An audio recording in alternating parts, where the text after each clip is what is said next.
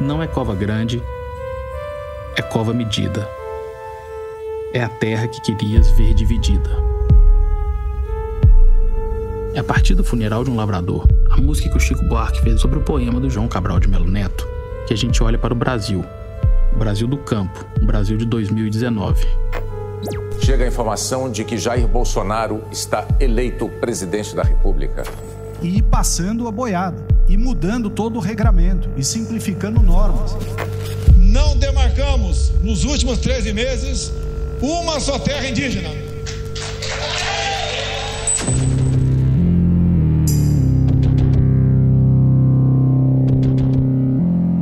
Nesse Brasil, no primeiro ano de mandato de Jair Bolsonaro, 31 pessoas foram assassinadas em conflitos no campo.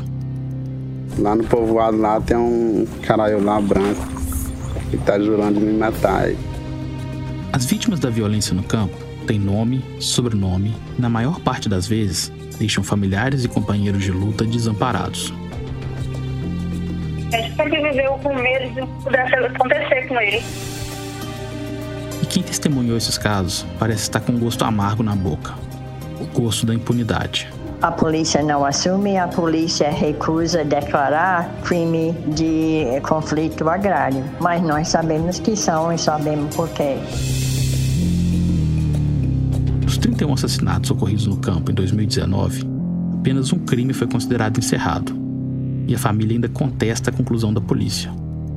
Esses dados fazem parte de um levantamento feito pela Repórter Brasil, com base em relatório da Comissão Pastoral da Terra e reunidos no especial multimídia Cova Medida, que faz um raio-x inédito da violência e da impunidade no campo.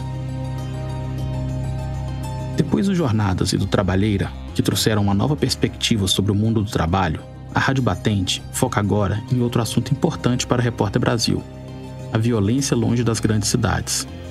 E eu, Daniel Camargos, vou te acompanhar por cinco dessas 31 histórias do Cova Medida.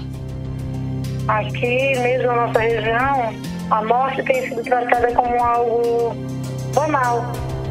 Nós queremos apenas demarcação de terra.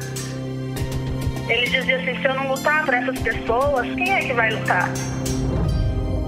A Rádio Batente é uma produção da Rádio Novelo para a Repórter Brasil. Eu te espero aqui.